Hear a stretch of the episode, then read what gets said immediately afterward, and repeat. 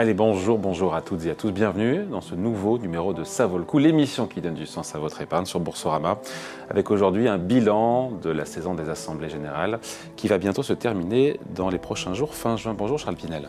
Bonjour à vous. Vous êtes le directeur général de Proxinvest. On fait ce bilan parce qu'on se dit, tiens, mais qui, quels sont les faits saillants, les faits marquants de cette, de cette saison? Euh, Comme maintenant, chaque année, on parle de plus en plus de climat. Exactement. Je pense que la question environnementale accapare effectivement euh, l'attention des, actionnaires. Et même s'il y a peu de résolutions, on va, je pense, en reparler, euh, c'est un sujet sur lequel ils s'impliquent énormément en définissant notamment des politiques de vote assez abouties sur ce sujet pour aider les sociétés dans lesquelles ils sont investis à, les accompagner dans la transition énergétique. Alors, une résolution climat, il faut expliquer ce que c'est. Euh, il y en a quoi? Il y en a une dizaine. Déjà, en termes de nombre, il y en a quoi, une douzaine par an en France? Il y en aura sans doute une dizaine cette année, oui. Alors on parle évidemment de celle de Total Energy, d'Engie ou d'autres qui sont voilà, les, les, poids lourds de la côte parisienne.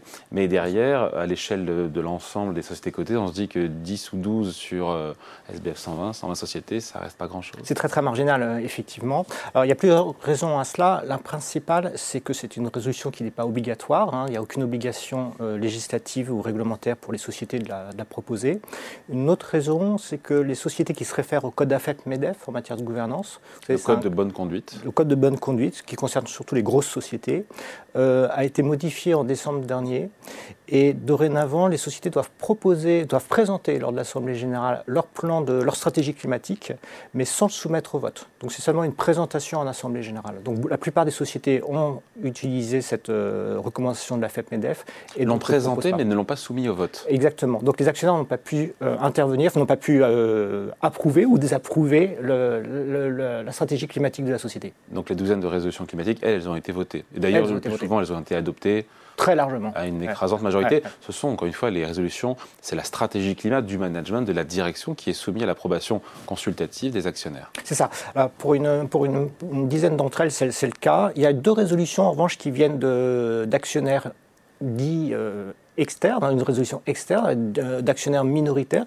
En l'occurrence, ce sont des coalitions d'actionnaires, principalement français et néerlandais, qui se sont regroupés souvent aussi avec l'entremise d'une association, d'une ONG très portée sur ces questions climatiques, et qui ont proposé leur propre euh, résolution. Donc c'était le cas chez Engie et chez Total Energy.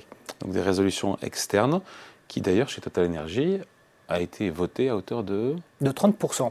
Et chez Engie, de 24%. C'est pas, c'est pas, pas, rien. c'est pas rien, exactement. ça, ça, nous dit quoi? Ça nous dit quoi d'ailleurs? bah, ça, montre que je, euh, ça, ça, montre qu'il y a vraiment cette implication euh, des actionnaires sur ce sujet est forte et ne suit pas automatiquement euh, les recommandations du management. Donc ça veut dire que sur ce sujet, il y a quand même un certain euh, libre arbitre des actionnaires réels et qui en demandent plus au management. Ouais, les résolutions climat proposées par les managements sont votées à quelle hauteur en moyenne? Il y a Total Energy, la, résolution proposée par le management a été approuvée à 89% et toutes les autres à des taux supérieurs à 90%. mais là, vous voyez venir, s'il y a 90% des actionnaires qui votent pour la résolution du management en matière de climat, mais que 30% votaient pour la résolution externe qui est plus plus exigeante, exigeante, en matière d'émissions euh, CO2, d'empreinte carbone on n'arrive pas à 100%. Non, non, non on, dépasse, on dépasserait les 100%. Alors il faudra regarder précisément les chiffres parce qu'il y a pu y avoir des personnes qui sont abstenues, par exemple, sur la résolution du management et qui ont approuvé l'autre, etc. Donc c'est antinomique, tout, tout antinomique de voter à la fois pour la hum. stratégie climat du management et en plus une stratégie plus ambitieuse euh, Nous, chez Proxavest, on a effectivement recommandé de s'opposer à la recommandation du, à la résolution du, du board, du, board et on a approuvé celle euh, des, des, actionnaires minoritaires. Euh, effectivement, approuver les deux, c'est un petit peu contradictoire, mais pourquoi pas C'est voilà, on, dit, on donne quand même un blanc-seing à la société, mais on leur fait aussi, on leur passe aussi un message. Il faudrait faire encore davantage. En tout cas, donc le taux d'approbation de vote des actionnaires de ces résolutions émanant euh, des directions est massif, mais il est un petit peu moins. Exactement. Les, premières années, hein, il y a, les premiers Sun Climate sont apparus il y a trois ans. Euh, bon, il n'y avait que trois sociétés. Les taux d'approbation, c'était de l'ordre de 98%, vraiment très très très élevé. Et là, on est plutôt à 90-95%, sachant que la moyenne des taux d'approbation, on est à 95%. Donc on est un petit peu en dessous. Et ça montre justement cette exigence des actionnaires qui n'approuvent pas systématiquement ce type de résolution. Donc ça, ça montre que leur politique de vote s'est renforcée sur ce sujet. Bon, euh, d'ailleurs, pour clore le sujet sur les résolutions climat, et à des résolutions externes. Vous, vous souhaitez chez Proxinvest développer cette faculté à déposer plus facilement des résolutions un petit peu comme euh, par des actionnaires, euh, eh, un peu comme aux États-Unis. Exactement. Exactement. en, France, euh, donc je dis sur le, par exemple, sur le Silent Climate, il n'y a eu que deux résolutions externes. C'est très compliqué de déposer une résolution externe pour les actionnaires parce qu'il leur faut un certain pourcentage du capital qui est très élevé, notamment pour les sociétés CAC 40. Il faut 0,5% du capital, mais en valeur absolue, ça représente des montants très, très importants. Il y a aussi des contraintes administratives. Il faut aussi respecter un calendrier. Enfin, je ne vais pas dire tout est fait pour décourager les investisseurs, mais pas loin. Aux États-Unis, il suffit d'avoir l'équivalent de 1000 dollars en actions, bon, d'avoir aussi l'agrément de la SEC, hein, de l'AMF américaine, pour pouvoir déposer des, résolutions externes. Donc on en voit énormément. Mmh. Donc là, là, il y a plusieurs tribunes, plusieurs euh, coalitions d'investisseurs pour demander une amélioration, euh, en tout cas pour permettre de faciliter le dépôt de résolution externe, d'autant que les sociétés sont les premières, les sociétés cotées sont les premières à promouvoir le dialogue actionnarial. Et euh, bien évidemment, le dépôt de résolution est un moyen d'engager le dialogue actionnarial sur ces sujets, notamment. Ouais. Et pour vous, les managements sont à l'écoute, même s'ils demandent euh, ils ne veulent pas un vote en faveur de ces résolutions externes. Est-ce qu'ils sont attentifs? Est-ce qu'ils reçoivent le message? Et là, pour le coup, on a parlé climat, mais au niveau des rémunérations, euh, c'était, on parlait du Castellantis avec la rémunération de Carlos Tavares, qui, qui reste très importante.